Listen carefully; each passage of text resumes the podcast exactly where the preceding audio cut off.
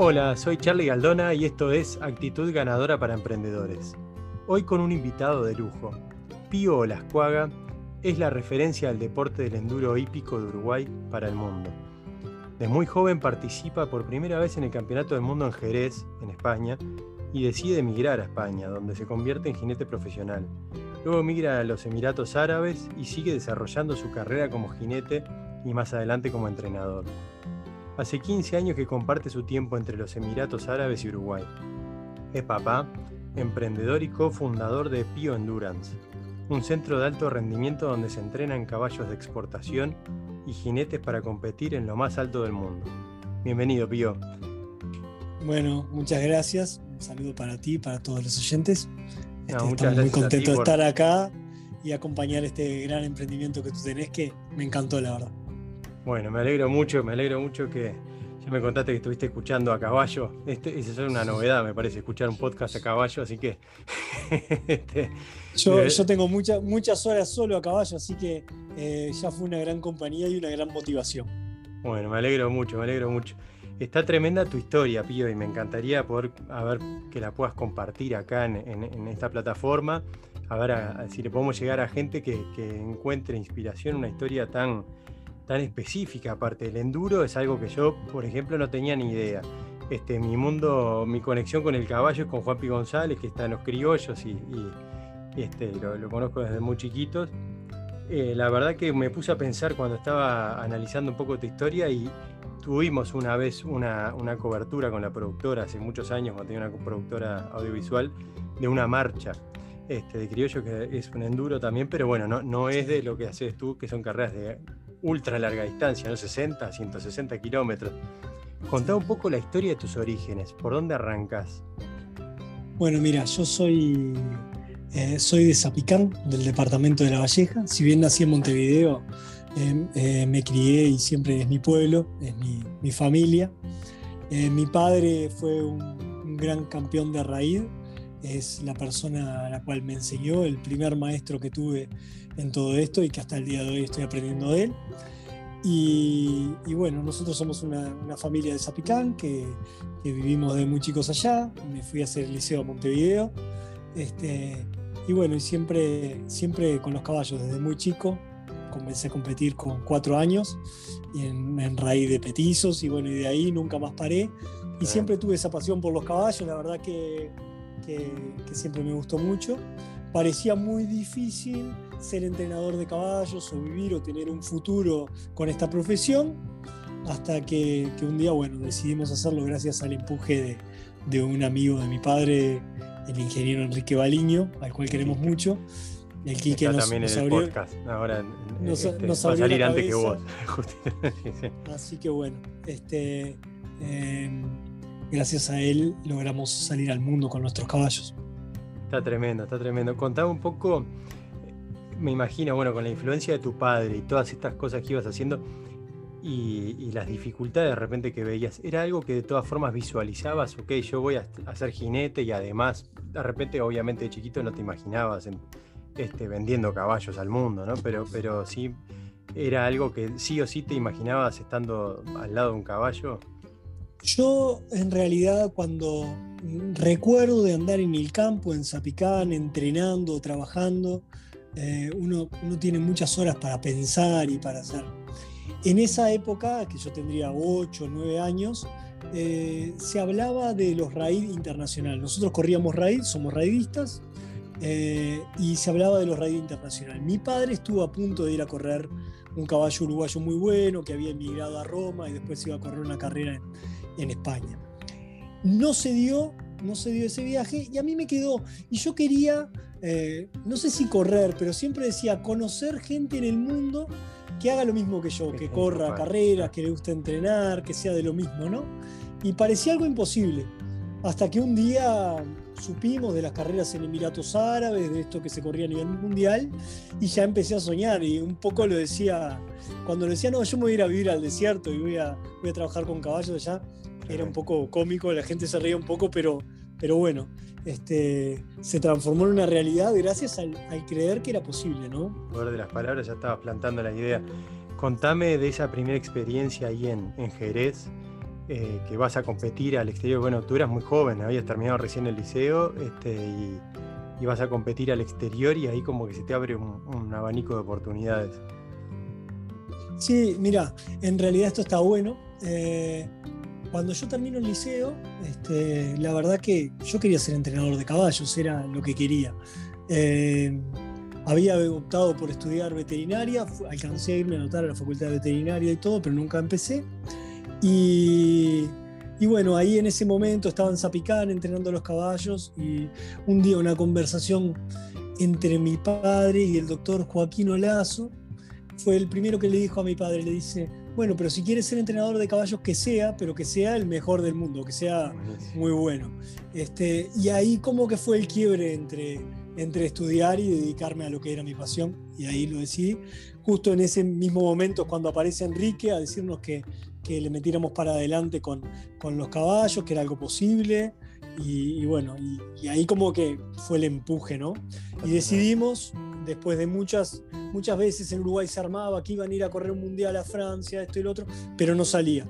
Y decidimos decir, bueno, vamos a ir a España y vamos a correr el mundial y vamos a intentar vender los caballos fuimos, nos fuimos mucho tiempo antes, este, con, poca experiencia en el tema.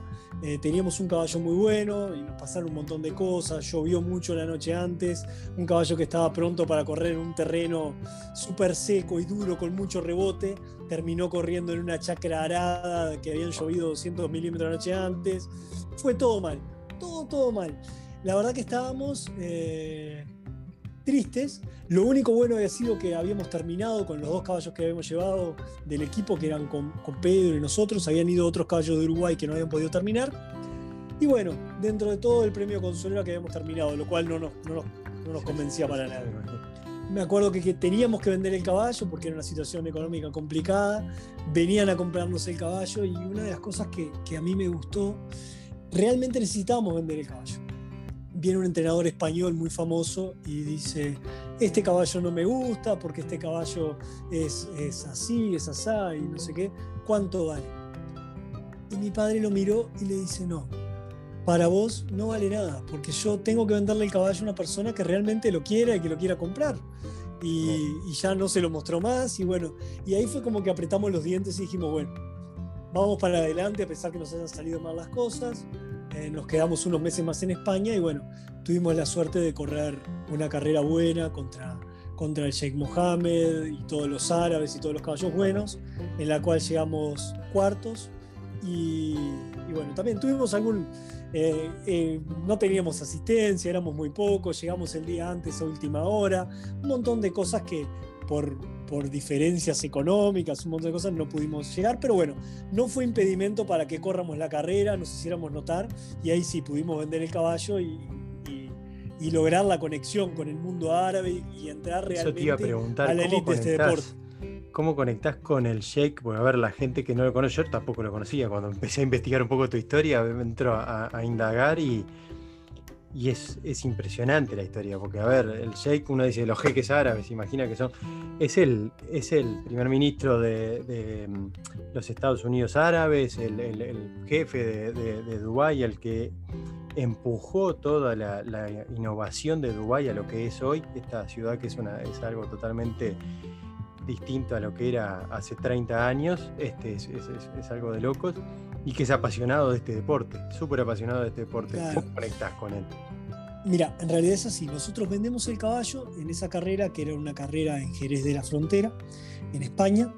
Eh, y cuando hacemos el negocio, eh, el entrenador español que lo compró dice, bueno, este caballo es un poco nervioso, un poco loco, se va a ir a, andar en las montañas. Como no conoce las montañas, sería bueno que tú vengas a subirlo la primera vez. Entonces, bueno, nosotros nos armamos para que cuando nos avisara y fuimos con mi padre, yo subí el caballo, anduve bien en él, era todo, muchas cosas diferentes para mí, pero bueno, tenía que andar a caballo, que es lo que he hecho toda la vida, así que eh, cuando nos estábamos por volver, había salido todo bien, cuando nos estábamos por volver, nos invitan a cenar y que nos fuéramos al otro día. A lo cual, bueno, nos quedaba medio lejos, dijimos, bueno, nos quedamos, nos quedamos. Cuando estamos cenando, eh, lo llaman al entrenador español y le dicen que un jinete francés se había quebrado un brazo ese mismo momento, ese mismo día, y que iban a precisar un jinete por tres meses. Me miró y me dijo si yo estaba dispuesto a ir, si quería ir. Y era el sueño de mi vida, era lo que, lo que había intentado hacer. Entonces, bueno, ahí decidimos que sí, inmediatamente, y bueno, ya empezamos a hacer los papeles y las visas para llegar al desierto. Cuando llegué al desierto, eh, de las primeras cosas que, que, vi fue el Sheikh Mohammed viniendo a ver sus caballos, ¿no? Y uno ahí pudo ver la pasión que realmente tenía él por los caballos, lo que le gustaban, es el primer ministro de Emiratos Árabes, eh, una persona con una visión impresionante de lo que ha hecho en ese país, lo que ha hecho en esa ciudad, en Dubái. Eh, desde que se le reían cuando decía que iba a tener las mejores carreras, no de enduro, de, velocidad del mundo ahí, en los rascacielos, todo, él lo planeó todo y, y, lo hizo. Es verdad que se hacen las cosas con mucho dinero y con muchas cosas, pero si no hay ganas de hacerlo, empeño, convicción, eh, fíjate que traía traía a los mejores ingenieros del mundo, le decían no, no se puede, y él lo hacía. O sea que, que, eso, bueno. Y eso marca mucho, marca mucho en la forma de, encarar las cosas, ¿no? Yo viví 16, eh, 17 años en Dubái y vi todo el cambio, vi gran parte del cambio. Entonces eso eh, te abre mucho la cabeza y te muestra que las cosas son realmente posibles, ¿no? Este, como uruguayo y ese plus que siempre tenemos los uruguayos de, pelearlas todas, de correr uno más. Yo no creo que haya muchos uruguayos que sean los Suárez, los Cavani, pero Russo Pérez creo que somos todos. Y, y, eso, eso es, la forma de hacer las cosas, no y de sacar adelante. Entonces, un poco, bueno, y un poco así fue como, como llegué al desierto y como tuve la, la chance de conocer al Sheikh Mohammed que, es un apasionado de los caballos como yo, como, como los muchachos que están en Zapicán o como quien sea, ¿no? la pasión de él son los caballos. Está tremendo, está tremendo. Bueno, me imagino que ahí sos, de creer en la suerte, se lo pregunto a todo el mundo, porque hay un momento que, como que se tuvo que quebrar a esa persona y, tener esa oportunidad. Este, sos, ¿qué, qué pensás sobre la suerte? Mira, yo creo que suerte siempre hay que tener. En realidad yo creo que que siempre las cosas me van a salir bien, que siempre Dios me va a ayudar o quien sea, eh, en el momento que, que, tengo que hacer las cosas, digo, bueno, si está el factor suerte, la suerte va a correr para nuestro lado o van a salir las cosas bien. Eso siempre, siempre, siempre. A veces puedo ser optimista además, pero, pero siempre creo que, que, que uno, las cosas se pueden hacer y que la suerte va a estar de nuestro lado.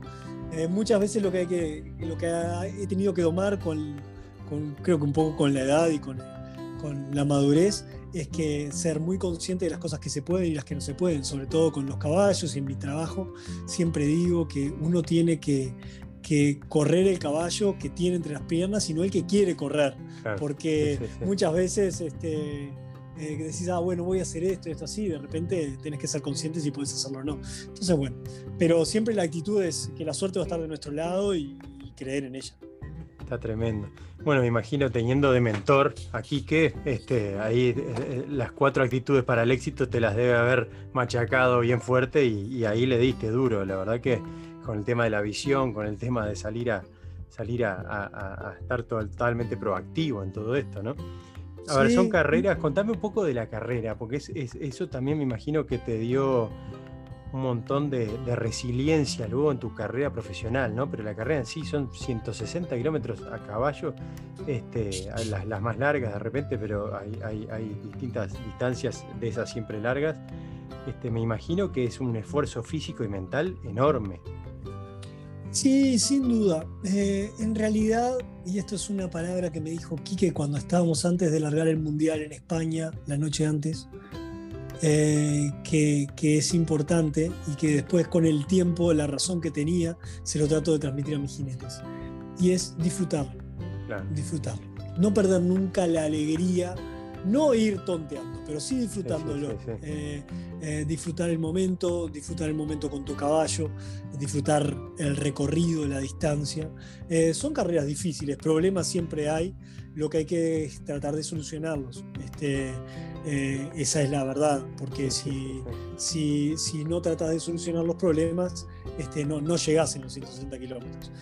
son recorridos muy largos, hay que leer bien los caballos, leer bien, quiero decir, saber cuándo ir un poquito más, cuándo ir un poquito menos, cuándo parar, cuándo dar agua, cuándo no. Y, todo eso combinado con una táctica de carrera para intentar ganar una carrera. Eh, imagínate que una de las cosas que me pasaba, largaban 300 caballos en Emiratos Árabes, yo corría un caballo que tenía que largar último porque solamente tenía que llegar y nunca perdía la esperanza de ganar. O sea que eso es, esa actitud yo creo que es un poco la que te lleva a después lograr algunos resultados importantes, ¿no? Pero bueno, siempre también otro amigo me dijo una vez eh, que para ganar primero había que llegar. Entonces, este, también son, son cosas que se combinan y todo eso que te estoy diciendo se combina en 160 kilómetros, ¿no? Hay que tener mucha paciencia, tranquilidad y, y, empuje, empuje para no decaer en los momentos difíciles. Está tremendo, está tremendo.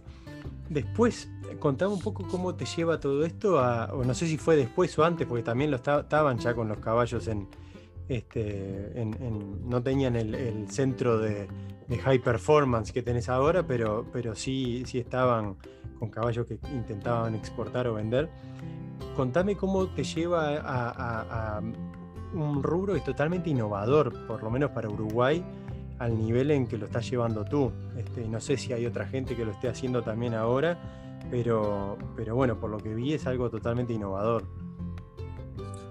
Bueno, mira, este, ahora sí, ahora hay bastante gente que lo hace, somos gracias a Dios hay una asociación de enduro en Uruguay, en la cual estamos todos asociados y, bueno, y tratamos de sacar las cosas adelante. Eh, cuando de las primeras cosas que, estábamos hablando, y a mí siempre me quedó, eh, que Quique nos pidió, Quique nos ayudó mucho a salir, y nos pidió que hiciéramos cosas que repercutieran positivamente en el Uruguay. Y bueno, nosotros eh, tratamos de armar este negocio y que se pudiera abrir a todo el mundo, ¿no? Desde el que tiene un caballo en el medio del campo, al que tiene un ara si quiere dedicar su rulo a hacer esto, y hacerlo eh, de puertas abiertas. Eh, mostrando la experiencia que hemos tenido, empujando a la gente a que invierta, a que crea, a que lo haga. Y hoy por hoy somos muchos. A mí me tocó llevar la bandera de Uruguay como jinete, como, como país, hacernos conocer de entrada. Y, obviamente que fue difícil, ¿no? Sobre todo convencer a gente que ya estaba instaurada en el tema, eh, franceses, australianos que eran eh, los, los, cracks del momento y te miraban y vos sos de Uruguay y no tenían ni idea ni dónde eran, ni si había caballos, ni nada. Y bueno, y que hoy por hoy haya jinetes y entrenadores y veterinarios y profesionales que se destacan en todo el mundo y ganó un uruguayo en Francia, ganó un uruguayo en España, ganó un uruguayo en Emiratos Árabes y no tengo que estar yo ahí diciendo, ah, miren que somos buenos, ya cayó por su propio peso. Eso me genera mucho orgullo, ¿no? Y la, tranquilidad de haber cumplido con Quique en ese, en ese ítem de, sacar las cosas adelante. Hoy se exportan muchos caballos desde Uruguay, eh, se exportan por ejemplo, hace poco salió un avión con 75 caballos. 75 caballos de, de 60 dueños diferentes. O sea, para que veas cuán repartido está esto.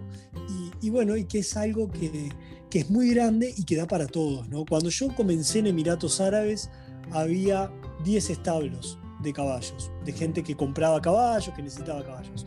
Hoy hay más de 200. O sea, se multiplicó el negocio y la necesidad de caballos. Y bueno, eh, gracias a mi trabajo, una de las, de las cosas más lindas que, a mí me pasa es en, en, un momento difícil de Uruguay, 2002 para adelante, 2003, 2005, poder, gracias a mi trabajo, ayudar a mucha gente. Eh, traerle un comprador que le compraba un caballo a una familia en 15, 20 mil dólares y era una familia que estaba en el campo, que le, que le salvaba la vida prácticamente. Eso no tiene precio. Eso es una cosa que, que, que, la verdad no muchas veces lo cuento, pero es, es una, una alegría, una, un logro personal más grande que cualquier carrera el irme a acostar todas las noches con la conciencia tranquila y la tranquilidad de, haber hecho algo positivo por mi país, por mi gente, por la gente de a caballo, más allá de que seas amigo o no, tengas vínculo o no, este, yo lo, creo mucho así, lo creo mucho por, mi país, por la gente de a caballo, por la gente de, campo, eh, por mucha gente que se ha volcado a esto. Y bueno, eh, después también un poco en el centro de alto rendimiento lo que hacemos que es entrenar caballos y entrenar jinetes, eh, darle la chance a todos esos gurises que, que, son son como Messi o Suárez, pero que están, no tienen oportunidad. Sí, sí, sí, Darles la oportunidad de que se profesionalicen y vayan al desierto y ganen, o en Europa o donde sea, eso es, este, es sin duda, sin duda mm, algo muy lindo, ¿no? Algo muy lindo y que hace que tu trabajo no sea tu trabajo, sea una forma de vida y una forma de luchar las cosas y, bueno, de tratar que todo salga adelante.